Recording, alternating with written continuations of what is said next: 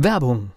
Was passiert, wenn der Chef oder die Chefin eine Auszeit nimmt und die Angestellten auf sich allein gestellt sind? Christian Pukelsheim und Michael Habekorst beschreiben in ihrem Buch Radikal weg die Herausforderungen für Unternehmer und Mitarbeiter, welche Vorbereitung notwendig ist und worauf unbedingt zu achten ist bei einer Auszeit. Radikal weg, wenn der Chef ein Jahr Auszeit nimmt und das Unternehmen dennoch funktioniert. Erschienen im Mentoren Media Verlag www.mentoren-verlag.de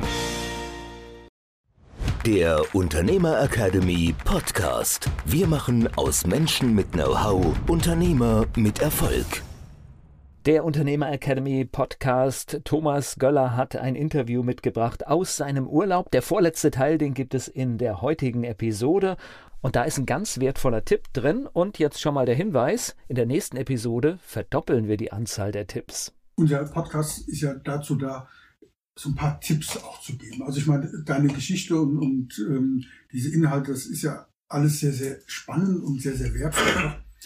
Aber hättest du so aus, aus diesem Mix, den, den du so auch erlebst, wir haben ja gerade gesagt, es kommen viele Unternehmer, Unternehmerinnen zu dir, so drei Dinge, was muss man denn heute tun? Und das ist, glaube ich, die häufigste Frage um erfolgreich zu sein, um nachhaltig erfolgreich zu sein, um vielleicht aus einer Krise rauszukommen. Wir hatten Corona, wir haben Inflation, wir haben Fachkräftemangel und, und, und. Wir wollen jetzt gar nicht das so auf ein Thema beschränken. Aber was sind so drei Dinge, die man tun kann, aus deiner Sicht mit, mit diesem unglaublichen Fundus an Wissen, was du uns so mitgeben könntest? Das beantworte ich konkret und nachrechenbar. ESVI, das sind äh, die vier Aspekte, die in einem Unternehmen vorhanden und wirken sollen. Diese vier Aspekte, jeden einzelnen davon, gibt es deutlich oder weniger deutlich oder gar nicht. Das macht vier hoch drei. Mathematisch gesehen, äh, du, du, ich hatte dich mal gebeten, die äh, Kombinationen aufzuschreiben. Wunderbar. Es sind nämlich 81. Es gibt also 81 Aspektkombinationen für den Unternehmer als Person und ebenso 81 Aspektkombinationen für das Unternehmen selbst. Einfachstes Beispiel, auf einem alten rostigen Schiff, da kann der Kapitän noch so gebildet und toll sein, das Schiff taucht nichts. Umgekehrt, super neues äh, Kreuzschiff und der Kapitän ist nur Mittelmaß.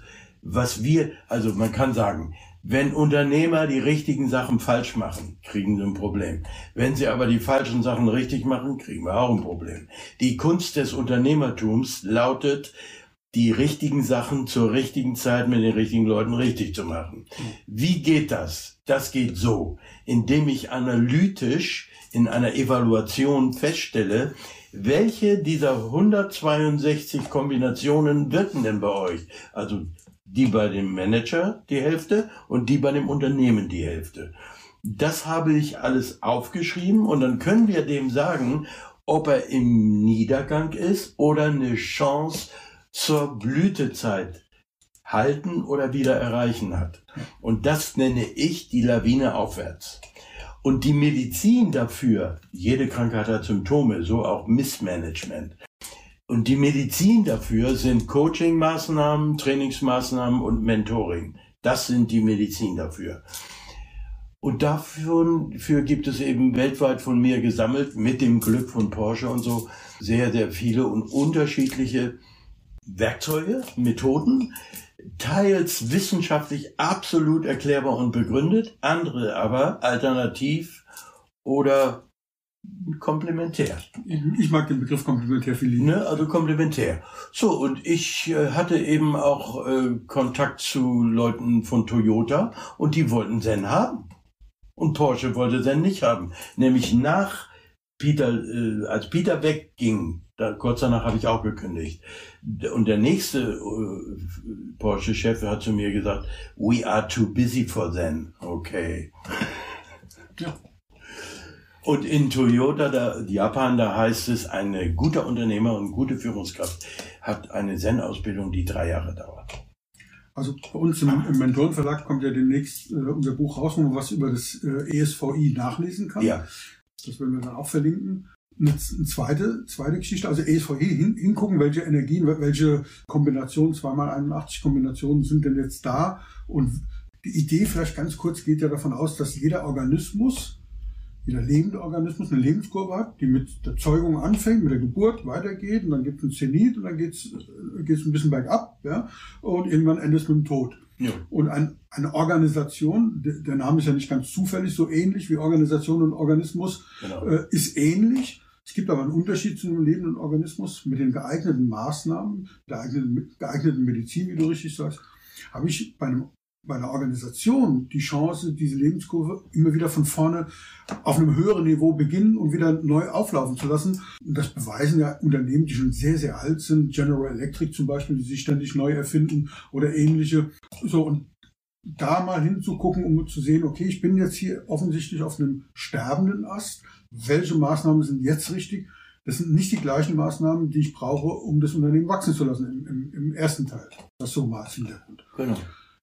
Der zweite Tipp? Als, äh, um das nur mit einem Satz zu ergänzen, als zweite Erkenntnis, ein Teenager, ein Manager, ein Old Ager, die brauchen völlig unterschiedliche Behandlung. Ich finde das mir so faszinierend, als ich das zum ersten Mal gehört habe, da hast du zu mir gesagt, oder zu uns allen, das waren ja da mehrere, Teen, Teenager und dann Man-Ager, so hattest du es damals betont. Und dann hast du gesagt, äh, da bekommt der Begriff Man-Ager eine völlig neue Bedeutung. Genau, genau. Und das ist der Unterschied äh, zwischen organisch und mechanistisch. Denn alles, was die Natur hervorbringt, ist organisch. Und alles, was wir Menschen hervorbringen, auch Computer, Autos und äh, Häuser, sind letztendlich natürlich mechanistisch, weil die Natur holt sich alles zurück. Und da liegt aber die gute Nachricht in dieser schwierigen Nachricht. Nämlich die gute ist, die Blütezeit ist jederzeit mit den richtigen Maßnahmen nochmal zu aktivieren. Ja. Bis zu einem bestimmten Punkt. Okay. Ja, und bei uns Menschen können wir sagen, die Jahre zeichnen zwar die Haut, nicht aber zwangsläufig und unbedingt den Geist. Ich habe schon Leute kennengelernt, die waren mit 30 so gut wie tot. ja. Und dann kenne ich Leute, die waren mit 82, wie zum Beispiel unser äh, Numerologie-Professor. Der hat uns mit 91 Jahren auf einem Seminar besucht, mit Krückstock. Und dann sagen wir, Boah, was machst du? Hans, was machst du denn hier? Da hat er gesagt, ich wollte mal gucken, was ihr jungen Leute so macht. Wunderbar. Also ähm, wir haben, ich habe ja gesagt, wir sind hier im Urlaub. Ähm, wir waren hier in, ähm, im Timmendorfer Strand in so einem äh, schönen Strandrestaurant. Ja. Und da hat eine ältere Dame Geburtstag gefeiert. Ja. Und die hat auf ihre Familie gewartet und haben wir uns ein bisschen unterhalten, weil wir die beiden Hunde dabei hatten. Ah, ja. Und äh, hat sie gesagt, ja, sie feiert hier Geburtstag. Ja. Wie alt wären sie denn? 88. Ja. Und später haben uns Ute und ich angeguckt und haben gesagt, wenn wir geistig mit 88 noch so fit und so wach sind, ja. und dieser Blick, die ist auch mit so, einem, ähm, mit so einem Hilfsding gegangen, die konnte stehen, ja, aber sie ist halt gegangen mit so einem kleinen Rollator, ja, wo sie sich dann festhalten konnte. Sie konnte aber ein paar Schritte gehen. Ja, okay, der Körper war nicht mehr so, aber die war so fit, ja, so, so, so, so, so toll. Wir haben uns angeguckt und gesagt, Mensch, toll, klasse. Also wir können es daran messen, wie viele Fragen ein Mensch noch hat ans Leben. Als Kind haben wir 400 Fragen am Tag. Als Kreis nur noch eine. Wann gibt's Essen? Und dazwischen liegt die Entwicklung. Mhm. Also ich und noch viele Geistesfreunde, wir haben viele Fragen. Vieles ist unentdeckt. Mhm. Vieles muss noch erforscht werden. Mhm. Und auf dem Weg dahin sind auf jeden Fall Genies. Ein Tesla. Das ist ein Ingenieur höchster Güte. Nur der wurde nicht erkannt. Oder ein Wilhelm Reich, das war ein Arzt höchster Güte. Ich habe unten im Keller die Reiche, den reichen Orgonakkumulator. Mhm. Der musste aus Deutschland auswandern, weil man ihn für verrückt erklärt. So, viel, ja. ne? so als Beispiel. Und deswegen gibt es eben äh, doch Menschen, die ich auch als Elite bezeichne, die sind geistig äh, Pionier. Und es hat mit den Jahren gelebten nichts zu tun. Gutes Beispiel ist der erste Bundeskanzler Adenauer. Der war mit 73, äh, wurde er Bundeskanzler und blieb das noch 14 Jahre. Also wenn man jetzt den Kronos fragt, den Chronometergott, nee, du bist schon zu alt, sagt er zu mir. Frage ich aber deinen Bruder, den Kairos, den Qualitätszeitgott, dann sagt er, was willst du denn? Du bist doch gerade mal so alt wie Adenauer, gib Gas. ne? Genau. Und deswegen habe ich auch äh, schon betagtere Klienten, die noch äh, unternehmerisch tätig sind oder Manager oder Führer. Nächste Woche der letzte Teil des Interviews mit Koray und dann starten wir wieder ganz normal durch hier im Unternehmer Academy Podcast. Der Unternehmer Academy Podcast. Wir machen aus Menschen mit Know-how Unternehmer mit Erfolg. Werbung. Was passiert, wenn der Chef oder die Chefin eine Auszeit nimmt? und die Angestellten auf sich allein gestellt sind. Christian Pukelsheim und Michael Habekorst beschreiben in ihrem Buch Radikal weg die Herausforderungen für Unternehmer und Mitarbeiter, welche Vorbereitung notwendig ist und worauf unbedingt zu achten ist bei einer Auszeit. Radikal weg, wenn der Chef ein Jahr Auszeit nimmt und das Unternehmen dennoch funktioniert. Erschienen im Mentoren Media Verlag www.mentoren-verlag.de